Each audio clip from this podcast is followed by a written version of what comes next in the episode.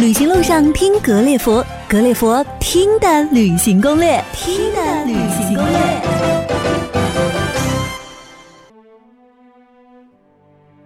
我并不真的了解，我们所有的人为什么如此喜欢海洋。我只知道我自己，我觉得是因为海洋一直在变化，光线在变化，航船在变化。还因为海洋是生命之源，这是一个有趣的生物学事实。我们所有的人血管里面盐分含量和海水是一样的，所以我们血液中有盐，汗水中有盐，眼泪中有盐。我们和海洋密不可分。当我们回到海洋，无论是为了航行或仅仅是欣赏它，我们都是回到了。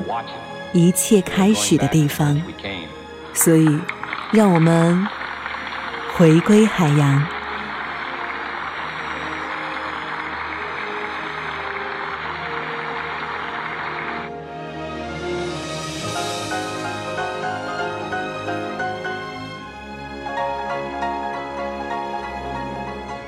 刚刚那段话呢，是一九六二年肯尼迪总统发表的一段关于回归海洋的演讲。我们为什么要在开头跟大家说海洋？因为在这一期节目中，我们想要带你一起遨游在蔚蓝的海洋之上。这期节目呢，石头又来到了捷达国际旅行社，他将要采访一位资深的海洋旅行达人薛 Sir。那说到海洋，你会想到哪种交通方式呢？没错，游轮。薛 Sir 呢将为你详细的介绍有关游轮的一些方方面面的小历史、小知识。期待吗？让我们一起来聆听吧。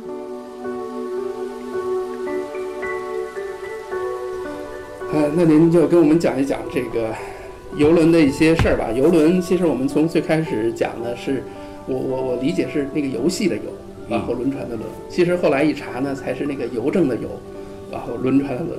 它为什么这两个？这是一个故事。呃，这是一个什么故事呢？就是从最早的这个游轮啊，它不是一个旅行工具。嗯。它是一个客货混装的一个交通工具、运输工具，所以从最早的，从我们所熟知的泰坦尼克号，你就可以知道这事儿。就是泰坦尼克号当时的时候是底层住的是，呃，三等舱、四等舱，就是比较穷的一些人，嗯，靠一张船票来搭乘做运输，啊，跨洋从英国到美国，到新的这个这个移民地，嗯，然后呢，在上层的时候住的是所谓一等舱高端人群。啊，奢华的高端人群，包括他那个餐厅，你也可以看到，在这个影片里头，很多的人是不能够住在，就是不能够去那种高的人吃饭的地方，嗯，就餐的，嗯，他们有他们自己的活动区域。嗯，那么再再后来呢，下面也可以看到有车，船体内有汽车，有很多的货，嗯，所以说其实当时什么，这个船就叫游轮，嗯，邮电的邮，嗯，因为它是个邮政的功能，没有飞机，嗯，邮件的往来全部都靠这个船船只的运输，嗯。取的叫邮电的邮，嗯，那么随着这个游轮的发展呢，一直到后来，变成现在的大家所熟知的这种游轮，名字呢，其实已经在中间有过一次更改，嗯，进入中国时候才会出现这种更改，因为在海外的都叫 cruise，嗯，名称就只有一个叫 cruise，嗯，游轮，嗯，可是在中国时候，当时在零四年的时候，嗯，有过一次争论，嗯。一个是旅行社、旅行社业界和邮轮公司有过这么一次讨论。邮轮公司很想定位自己是用来做娱乐的，是是一个综合体，而不是一个运输体，不是像早期的那个游轮一样，啊叫旅游的游游轮。那么当时所有的几乎旅行社，现在可以看到在市面上，如果把旅游的游作为自己品牌宣传。写成游轮的名字的话，那么这个公司应该是从零四年到零五年开始做游轮的这一波。嗯，那么后期呢，有一些传统旅行社的介入以后，又沿用又用回来了邮邮电的油。嗯，这是为什么呢？嗯，这实际上是因为游船和游轮对中国客人的区分来说，容易产生混淆。很多客人会以为我长江三峡的游船，啊，我那个从韩国韩国就是上次海倾覆那个孩子那个倾覆的那个那个游船。他们就是旅游的游，嗯，所以说游船被客人理解为跟游轮是同等情况下，因为很多客人不了解游轮的情况下，他会觉得你要用旅游的游，就传统旅业会认为你要用旅游的游就会让客人去联想，嗯嗯，所以说我还是用回最传统的方式，邮电的邮来说游轮，这样的话就又出现了第二波，就是传统旅业第二批开始做游轮，做大型游轮批发商。喜欢用油电的油，又返璞归真了。所以现在市面上并不是说只有油电的油，呃，那个游轮和旅游的游的游轮是两者并存的。明白了，明白了，这么一个情况。好嘞，谢谢您。另外一个就是说，现在邮轮公司现在也开始陆续的登陆中国哈，嗯，在中国的上海、天津都会有一些邮轮公司。那现在全世界的邮轮公司呢，都很多都来到中国。那我们要怎么样？就是说这些邮轮公司都有哪些，或者哪些您值得给我们推荐一下呢？呃，是是这样的，全世界呢有几大邮轮集团，嗯，比如说嘉年华邮轮集团，嗯，我们以前所熟知的立新邮轮集团，嗯，呃，还有包括当立新最早的时候跟嘉年华还是一个有股份关系的一个公司，嗯，那么还有皇家加勒比邮轮集团，嗯，所有的邮轮集团指的是旗下有很多的邮轮子品牌，嗯。啊，我举个简单的例子，比如说像嘉年华邮轮集团，它下面就有和美邮轮，嗯，啊，还会有这个公主邮轮，嗯，还会有我们所知道的哥斯达邮轮，这些品牌都是嘉年华邮轮集团下的。哦，所以全世界最大的邮轮集团是嘉年华邮轮集团，它是以船只数量优先的，所以说数量非常多。那皇家加勒比邮轮公司呢，这个邮轮集团呢，旗下也有品牌，嗯，但是它的主品牌是皇家加勒比邮轮这个品牌，嗯，它的品牌的船只非常的多，就自主的船只非常多，它不是靠收购小的邮轮公司来扩大自己规模，而是真真实实在在的每年出一艘新船，每年从德国汉堡去造一艘船，嗯。来来实现自己的航运，所以说皇家加勒比邮轮公司虽然说不是最大的邮轮集团，但实际上自主船只、自有技术船只是最多的。嗯嗯他造的船不是世界上最大的，就是最新的，或者高科技运用最多的。嗯嗯这个是皇家加勒比邮轮集团。嗯那立新呢是由马来西亚云顶赌场的这个哦股份来来控股的。那么立新邮轮呢，原来最早理解为是赌船，那么近两年，也就是说在去年的年底的时候。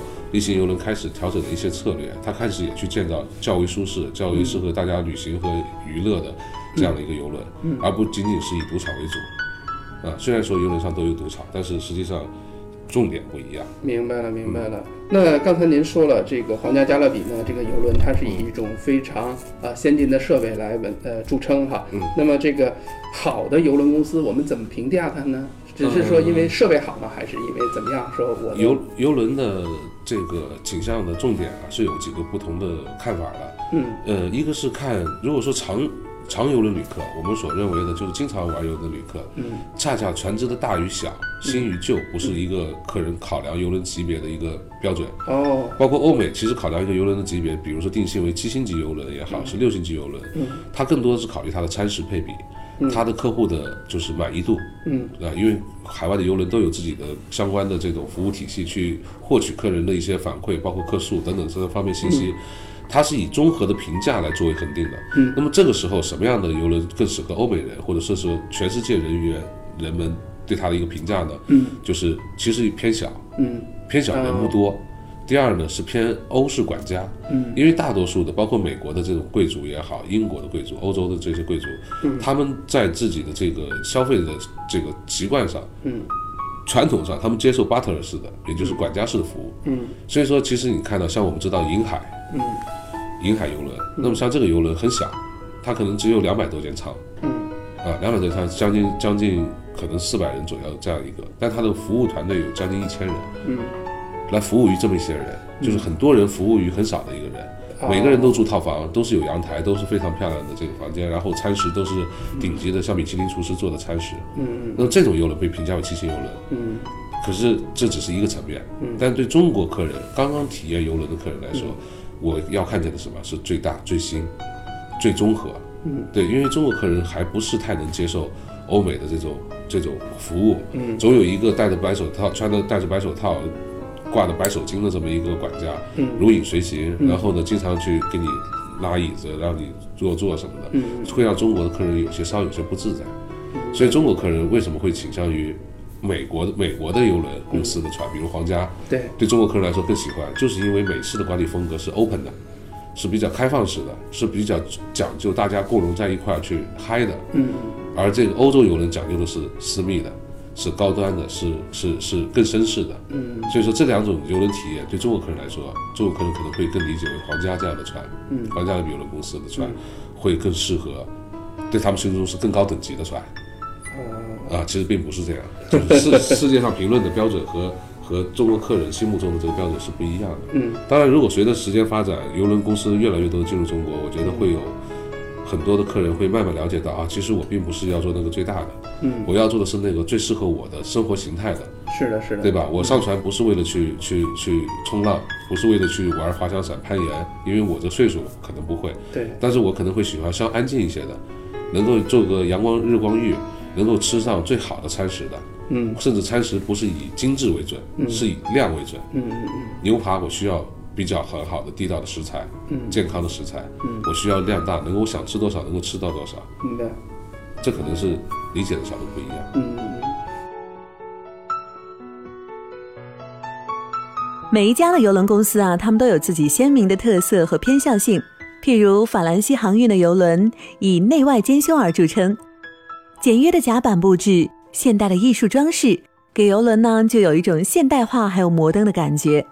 德国船呢，往往带有一些传统德意志人的严谨和高端，他们更注重速度，他们极其热衷于内部的装修以及乘船的舒适感。但是万变就不离其宗了，他们对游轮的等级划分大体呢都是遵循一样的原则。那听完他们两个聊天啊，我们大致对于游轮等级的划分、现代游轮的旅游性质有了一些初步的了解。事实上，我们可以把游轮想象成为一个漂浮在海上的、流动着的五星级大酒店。每天你同样可以享受海景房啊，不同的是，船在航行，窗外的景色已经不是昨天的了，你可以看到与众不同的风景。在船上呢，各种各样的娱乐设施也是应有尽有的。适合各式各样的人群。你是要和朋友前往，你要带着客户去放松度假，还是带上爸妈和宝宝一起去游轮来一次全家旅行呢？那不同的客人会有不同的游玩方式。中国也有不同的码头来停靠各类船只，我们来具体的听听看吧。那现在这个在中国的这些游轮的这个码头有哪个？除了我们刚才知道天津有一个，好像上海也有，是吧？对，上海其他的地方还在中国其他的地方。其实中国的港口呢有很多，嗯，有很多。我们最新看见的这个港口是广州的南沙港，嗯，啊，不是南沙群岛的南沙，它名字叫南沙港。啊，那么还有厦门的港口，厦门还有大连也有游轮港口。但是它的这个游轮港口呢，也有自己的排水量的多少来界定的。嗯，比如说很像大连的这个港口，嗯，其实万吨级就是几万吨级的这个船和十万吨级的船，它就有可能在靠岸的时候，靠港的时候，它是否能够能够靠得进去，这在船只选择线路上来说是受一定影响。嗯，比如说像现在我们所知道厦门港，厦门港其实也可以做成深水港，嗯，因为它只要有货运码头就会变成深水港，宁波也有，嗯，那么。能能停大型的货轮，其实对游轮的吞吐量也是 OK 的。可是配套服务现在还没有跟上。哦。也就是说，其实由客客人的一艘船的停靠，除了它的食材供给的这个上下船以外，还有大量客源的这个服配套服务。嗯。比如说，是否是交通枢纽？嗯。是否能够方便的供客人做摆渡，然后到船边，然后还有边检、边防、边检。是的。对海关等等，这种配套设置呢，还有很多地方不成熟。嗯。最成熟的是上海和这个。天津，而天津在，我想在三年前是没有的，嗯，也没有客运港，嗯，所以说呢，那时候船要到天津来也是停在塘沽的货运码头，嗯嗯，那么像上海最早最早的时候，大船都停不进现在的这个港口，只能停在外高桥，嗯，外高桥也就上海比较偏的一个货运码头深水港才能停靠，嗯，用简易的搭棚的方式来做客人的上下船的这些 check in check out 的手续，对，但是随这几年发展，就是国家对这个。港口客运的这个游轮的这个发展，重视度越来越高，所以才会出现现在港口会越来越先进和越来越好。嗯，那我们可能现在还处在一个就是起步的阶段哈。中国游客对对于游轮的了解也是处处于一个起步的阶段。您也提到了，可能中国游客呢也是比较喜欢这种大的新的船哈。那我们现在就是进入这个游轮之后，大的新的船在游轮上一般都会有一些什么样的项目？都会我们怎么玩儿，可能才更好的使我们这个旅程更精彩呢？嗯，是这样的，其实游轮呢，所有的游轮都有一个共通的一个点，只是重点不同。嗯，叫食住行游购娱。嗯，其实任何一个旅行产品就是这六大要素。嗯，食是指吃的东西。嗯，住是指住的环境。嗯，啊，一呃，食住行就是指它作为交通工具的一个属性。嗯，那么游呢是指游览、风光景点。嗯，然后呢。购是指购物，娱是指相关的娱乐设施。那么在所有的游轮上面有两个是游轮公司，所有的公司共同推广的，第一个是食，嗯，第二个是娱，这两项是所有的船公司非常竞争非常激烈的部分。餐食好不好？它能不能能够符符合中国客人的口味？它是否能够达到一个更好的国际标准？然后等等，这是吃的方面。所有船公司一定会大肆的宣传我们的吃有多多好。所以在选择一艘船的时候，吃是我们要看的一个标准。嗯，啊，然后呢，这个娱只是娱乐项目，娱是就是把船分成不同了。我举个简单例子，像迪士尼游轮，迪士尼公司也有自己的游轮，迪士尼游轮它就是以孩子主题为主，嗯，它的所有娱乐都是跟孩子有关的。虽然大人也能参加，但是它的娱乐一定以孩子作为一个主要的标标杆。那么像立新游轮，刚才就说到，它是以成人娱乐为主。那哥斯达它会也也会有以成人娱乐为主。那么像皇家的船，它就会涉及到很多年轻人的游戏，比如说我刚说到的模拟冲浪，比如说攀岩，非常高的海上攀岩等等等等。就是说食和鱼一定是看船的里头的最重要的两个要素。嗯，所以说我们上船玩的时候呢，我们一般都会去从这两点去考虑。嗯，第四第三点才考虑就是住。哦，对，因为它的行的这个属性，就是交通工具这属性，不用毫无疑问了，毋毋庸置疑，它会告诉你去哪哪去哪儿，去哪个港口。但是这个这个住呢，对很多客人来说，现在是又是次要考虑，但是呢，有时候上船以后呢，又会对这个东西有会有自己的疑问，比如说对阳台啊、海景啊、内舱啊，以及很多的舱等，它是没有概念的，嗯，没有概念的，嗯。那么从省钱来讲，我就说点我的感受感受吧。如果是想要省钱，便宜一些，选择内舱。选择内舱，选择内舱，它没有看到海景，它是处于在船的船体内部。对。但是它的好处是什么呢？比如说，当气候有什么样的，比如说不是太好的时候，比如说现在天冷。对。那么坐游轮的时候，其实内舱和阳台相比而言，内舱还更加的暖和。嗯嗯嗯。对，我觉得这是这么一个情形，它又便宜又好。嗯。而且在游轮上这么多的娱乐设施和项目，嗯，其实，在舱房里待的时间并不太多。只是回去睡个觉，只是睡个觉而已。对对对，而且我从第一次上船的感受就是，我觉得睡觉的时间太浪费了。对，玩时间太少。对，使劲玩，不是在餐厅就是在泳池。当然，呃，所以说我觉得这个住的这一方面呢，这是一个好的一个考虑。嗯。但是如果说呢，对自己的生活品质非常有要求，我希望能够看到无敌的海景，我希望能够感受到就是房间更宽敞、更明亮。嗯。那么选择阳台。所有的船公司的游，就是所有的游轮公司啊，它的舱型配比里头，阳台是最多的。嗯，阳台一定是最多的。嗯，因为从构造上大家也可以看得出来，船体靠外的部分大多数都是阳台。嗯，所以阳台是最多的。那么在选择船的时候，如果说，呃，是个常旅客或者上过一次或两次游轮，可以考虑去体验这个阳台舱。嗯嗯，对。那么居中的海景舱就是有舷窗那个舱，嗯，它又能看见海景，但是它的窗户又不能打开，嗯，那么海景舱会让人觉得更像一个传统的呃游船，嗯，然后我有一个舷窗可以看看外面的这个海啊，看看什么，但实际上它的作用，以我的角度来看，和内舱的这种感受都是差不太多的，差不太多的。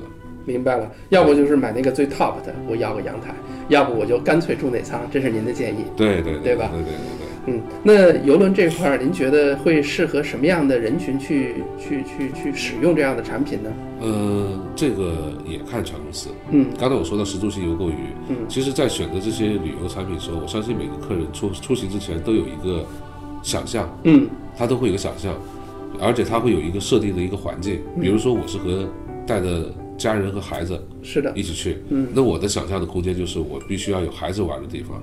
我必须要有一个相对宽敞的空间，对吧？孩子跑啊、闹啊、跳啊都还很安全。嗯。那么这是一种设定，还有一种设定呢，就是我可能和老人出去，因为老人那个想出游，并不是像像以前的那么容易，而且常规旅游太累了。对。所以游轮很适合老人。嗯。所以说这个时候呢，我就设定一个老人的场景。嗯。那么在选择船的时候，我就会有所倾倾向。嗯嗯。老人他不需要太多的娱乐设施。嗯。那么这个时候像哥斯达的船。嗯。哥斯达的船是偏欧式的这种风格的，嗯，那它是以自己的餐食，而且它餐食还偏现在偏中式，嗯，那么呃像哥斯达这种金碧辉煌，然后雕梁画栋的，然后它偏欧式的艺术的这种氛围多，以后的里头的人都相对偏慵懒，啊，上船以后感觉会时间过得很慢，像这种很适合老人。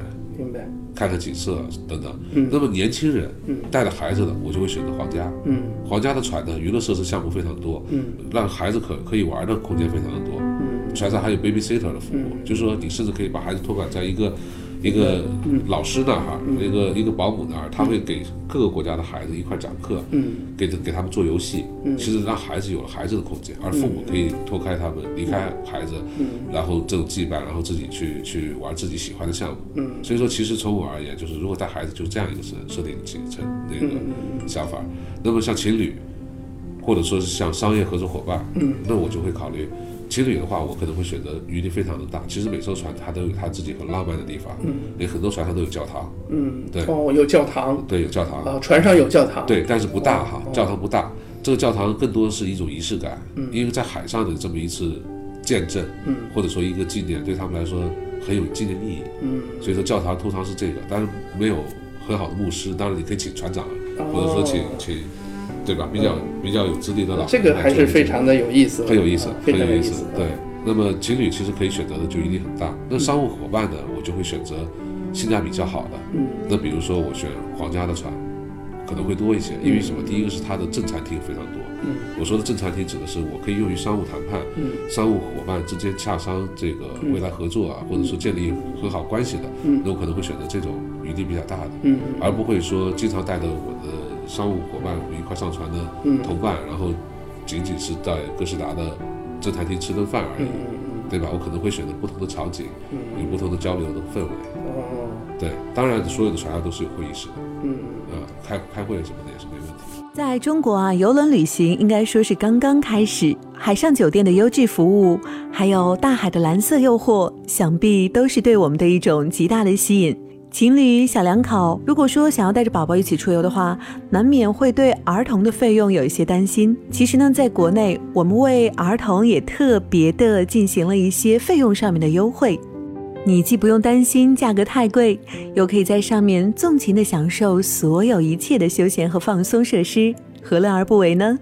那我觉得，其实您您说的这个船呢，给我感觉有点像一个在海上漂浮的一个酒店。其实关键看你怎么选啊。老人选老人的这个呃需要的这种船型，有小孩的船选择有小孩的这种船型，对吧？没错。那如果是家庭带孩子出行啊，现在父母可能都愿意这个春节马上就春节了，带着孩子去旅行。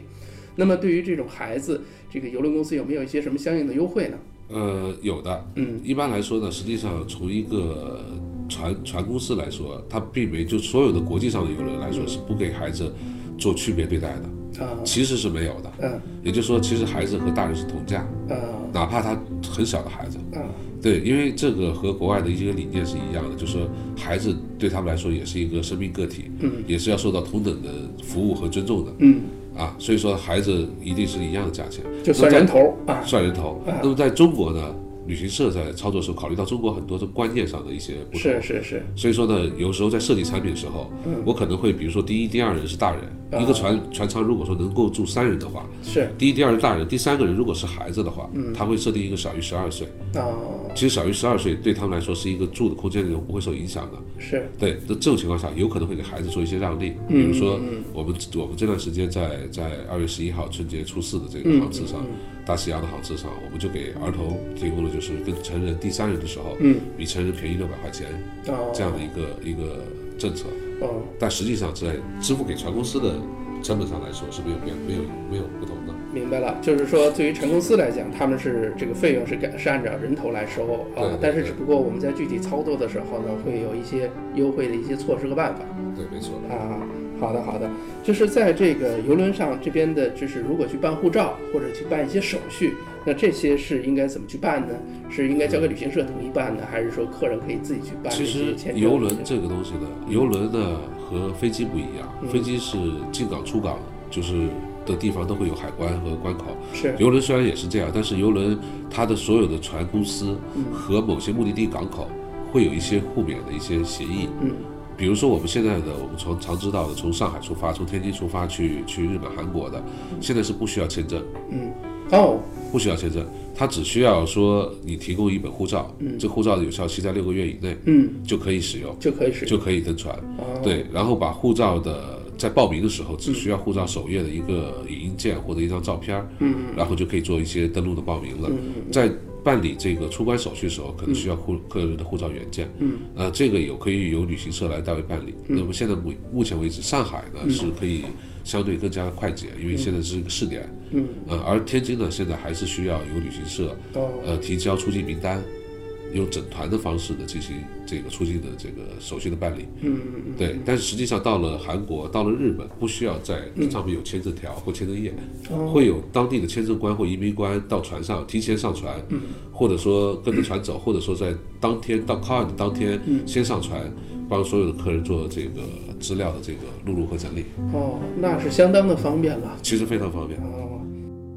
听徐总为我们介绍了那么多关于游轮的一些小知识，还有小贴士。当我们自己要真真正正进行一次游轮之旅的时候，哪些地方要收费，哪些地方又是免费的，这一些细枝末节，我们也一定要提前做些功课的。你还记得《泰坦尼克号》中莱昂纳多饰演的男主角 Jack 吗？他啊是在开船前才通过赌博幸运地赢得了一张上船的船票。那么这张船票到底包含了哪一些项目，可以让孑然一身的莱昂纳多拥有如此的信心，可以在游轮上花几天几夜就完成他的横渡大西洋之旅呢？那你知不知道船上哪些东西是免费的，哪些东西又是需要收费的呢？游轮的票呢，一张船票它包含了几个最基础的内容是。呃，当然是它一个基础船票。嗯，这张船票里头包含了船上的大量的免费的餐食，嗯，和它的这个娱乐，嗯，等等，嗯，呃，我就不做赘述了，因为其实，呃，一会儿我可以简单再说说，就是船上的一些消费项目。嗯，那么，呃，还包括了第二项呢，就是港务税费。嗯，就是每一个对每一艘船的停靠都有港务税费。嗯，它是摊销在这个船票里的。嗯，第三个部分呢，就是燃油。嗯，燃油费也要有燃油费，也也有燃油费。对，燃油附加费用，那么加在这一块儿是总共构成了一张团那个船票。嗯，有一个费用是不含的，嗯，但是又必须收取的，嗯，就是小费，小费，所谓的服务费用。嗯，这个呢有一点不一样是在欧美，小费是由客人自行。就随意支付的，嗯，多和少根据他自己对服务的评价，嗯，但中国呢，它是设定了一个标准，嗯，比如说是阳台舱以下的，就套房以上的客人是每每晚多少美金，嗯，呃，然后阳台舱以下的，包括阳台舱的，他多少钱每晚，嗯，美金，他为什么收取呢？是因为咱们中国是没有小费的这个支付习惯的，是，所以说呢，在船公司给所有的员工发工资。或者说是这个奖金，其实全部从小费里出。哦，所以说他要求是必须收取，在中国的母港出发的船只，嗯嗯嗯，哦，提前先收取，明白了，明白了，对对对，就是要提前告知客人收取，对。啊，这个是这个是不含在船票里，但是我们需要最后要统一支付的，对对对对对，好，谢谢您，谢谢您，嗯，那您能再给我们介绍一下刚才您说的船上的对娱乐美食哈？它有一个界定的方法，嗯。就是在船上的消费和免费的有个界定方法，就是当某一个需要人为你专门为你服务的，嗯，就需要收费，嗯，啊，比如说我们的美容美发，船上还有美容美发，还有 SPA，嗯，啊，像这种包括你自己的个人消费，比如说购物，嗯，和这个赌场，这都是当然都是自己去去消费，对，然后还有一些个别的餐厅，嗯。特色餐厅，比如说这个餐厅呢，它会收取你一个定位费，嗯，也就是说收取你的服务费，嗯，但它不收取你的食材费用，哦，也就是说不是像中国的餐厅点菜，嗯，他是只要你帮他预定了位置，你就只要交每人的一份钱，嗯，至于吃吃什么和在里头点多少东西吃，这全部是由个人做主的，并不收费，不额外收费，嗯，他的目的是为了让个别的这种特色和好餐厅让客人有服务体验，嗯，同时。其实这也是欧美人的一个习惯的延续，就是他们旅行，他们有经常会有一个正装正餐的晚宴，嗯，比如说我需要穿正装，我和我的商务伙伴一块儿，嗯，对吧？我们要在一个非常非常正式的环境下去，嗯，去品品尝一顿一顿好的餐，这个时候呢，他们都会收取一定的费用，嗯，这这叫定位费，嗯，也就是说我们看到有些特色餐厅是收费的，嗯，那么大部分的餐厅都是免费的，嗯，那还有一部分收费的是酒水。酒水。对含酒精的饮料，含酒精饮料，当然包括了无酒精鸡尾酒，嗯，它只要称之为酒的是要收费的，嗯，那还有包括可乐，嗯，可乐也要收费，可乐要收费，哦，对，然后这个其实可乐能够上船，比我们想象的要难得多得多，哦，并不像我们采购了很多很多听儿啊罐的可乐上船进行销售，是，而是在船上会有可乐机，哦，也就是说是直接用净化好的水。加上可可口可乐公司提供的配方，然后在船上制造出来以后，直接给你抽罐。哦，所以说其实可乐上船就像。这个就像我们的麦当劳卖可口可乐，嗯，然后肯德基卖百事可乐一样，嗯皇家的船上全都是可口可乐，嗯没有百事可乐，所以说它就是公司和公司之间的战略合作。明白了，对，可乐是收费的，嗯，对，而而且还不便宜，而且还不便宜，而且还不便宜，对。那么当然买酒水套餐的话，比如说他会卖你一个杯子，嗯，你这个杯子呢包含了整个航程。嗯，比如说我买这个航程一共有五天，嗯，我买五天，每天乘以多少美金，嗯，买就可以买到这个杯子，拿到这个杯子就可以随意打可乐。哦，对，无限畅饮啊，无限畅饮，它是靠买杯子的方式，明白了，对对对，就不需要单点。嗯，那鸡尾酒和红酒的价格，特别是红酒，嗯，呃，都是用资产的价格来的，所以说非常便宜。嗯，红酒的价格比国内的价格，当然红酒这个市场上你也知道，就是。呃，参差不齐。嗯，呃，红酒的品类也好，特别是新酒，嗯，大家也知道有有贵到几千、上千、上那个三五千等等，便宜的有一一两百，也有几十的，质量不等。但是才在这个船上的这个红酒，第一是品质非常好，嗯，它一定是由这个海外的资产的酒庄提供的，嗯，啊，是肯定是很好的酒。第二个呢，它价格一定是以它的这个资产价格，嗯，略加一点点利润，嗯。这个来来提供的，所以说一瓶好的红酒可能几十块钱人民币，呃一百多就可以喝到非常好的酒。那在国内有可能会因为包装、因为市场推广，各种费用在里头，可能就会变成三五百的酒。对，那么鸡尾酒呢，像我们所熟知的长岛冰茶，嗯，那在船上的价格应该和人民币跟我们北京后海的这个酒吧的价格还要便宜一些啊，还要便宜一些。对，因为一个长岛冰茶有十十六种酒组成，嗯，调调制而成。那么在后海有可能是九种，有可能是八种，有可能十种，要七十五块钱一杯人民币左右。嗯，那么在船上大概是在五十块钱左右。嗯嗯嗯嗯。所以说相对而言，酒水是便宜的，虽然它收费。嗯。哎呀，这听得我都想去了哈。那个，那春节马上就到了。那如果比如说大家现在呢，可能还没有选好一个特别好的这个目的地啊，假如呢他偶尔听到我们这个节目啊，想出去做一个游轮旅行，那么在这个七八天的这种行程哈，您怎么安排它比较合适？或者三五天的行程，怎么样推荐他们比较合适？走一个哪个线比较好？特别是像我们北方的这个呃听众啊，那么是不是现在还有天津的港口，还是说我一定要跑到这个上海或者更南的地方去上船？是这样的，其实以往每每年的这个春季的时候呢，大多数的船只都集中在新加坡、香港哦，新加坡和香港，因为气候气候适宜，对对对，因为船好像天然就和游轮天然就和热带它分不开，是。因为它有甲板，它有泳池，它有当然大家想到会有沙滩沙滩裤。又穿的比基尼，然后等等等等，会觉得很很阳光，是。啊，所以一切都跟阳光灿烂和这个温暖有关系。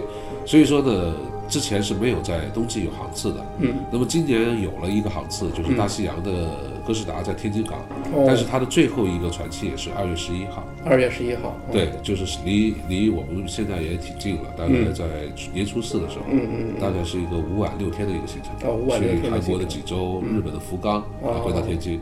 这个船只在走完十一月，就是二月十一号以后呢，在二月十六号就前往上呃日本，然后再回到上海了。嗯嗯嗯，在上海出发。嗯嗯。那么上海的航次的选择就多。哦。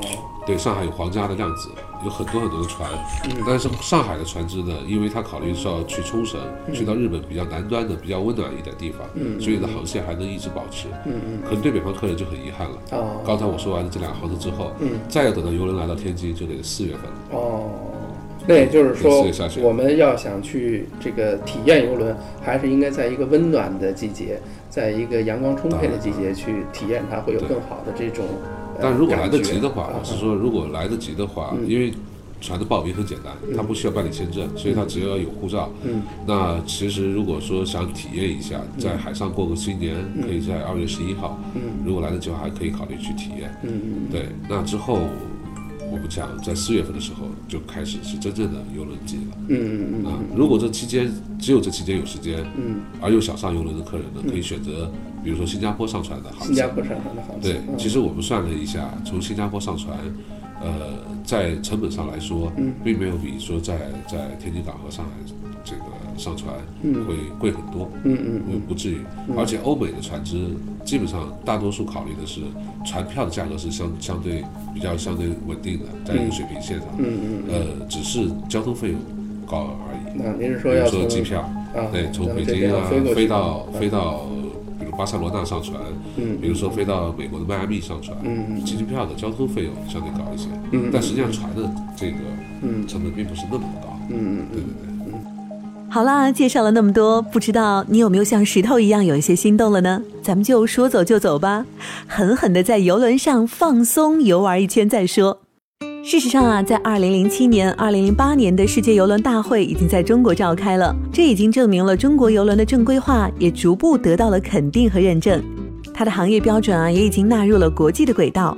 无论是从价格还是从服务上面，变得越来越便民，越来越有亲和力了。不信呢，就听听薛总为大家开来的这张充满惊喜的账单吧。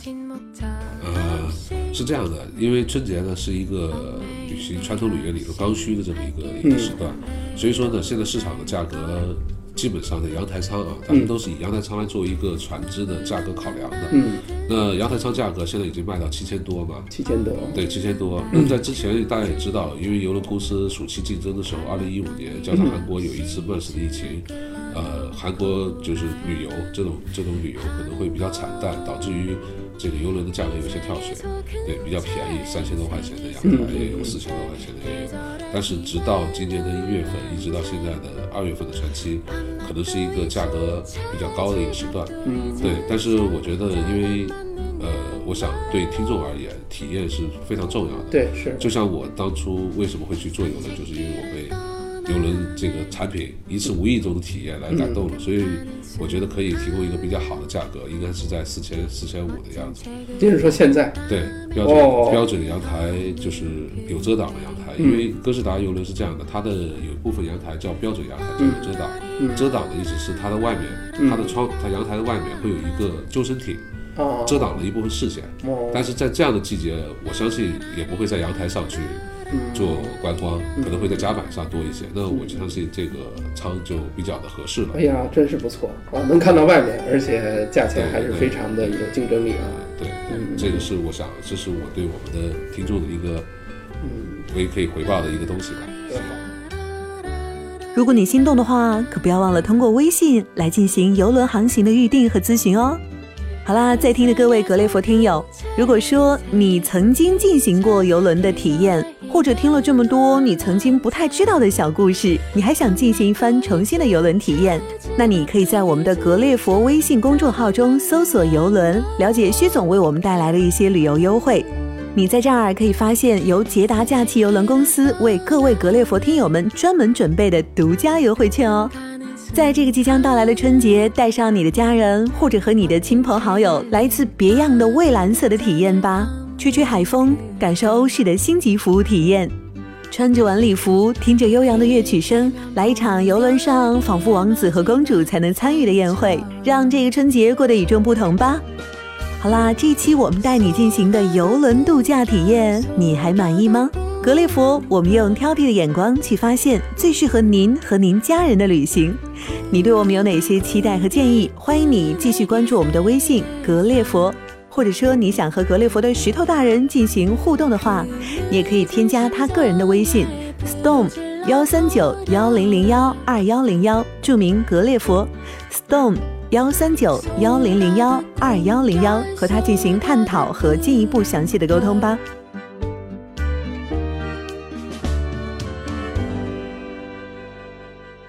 节目最后啊，我们要再一次感谢捷达假期游轮公司的薛总薛先生为我们带来如此精彩和细致的游轮讲解，感谢各位收听。让我们就从现在开始为我们的游轮海洋之旅做准备吧。好了，我们下期再见喽。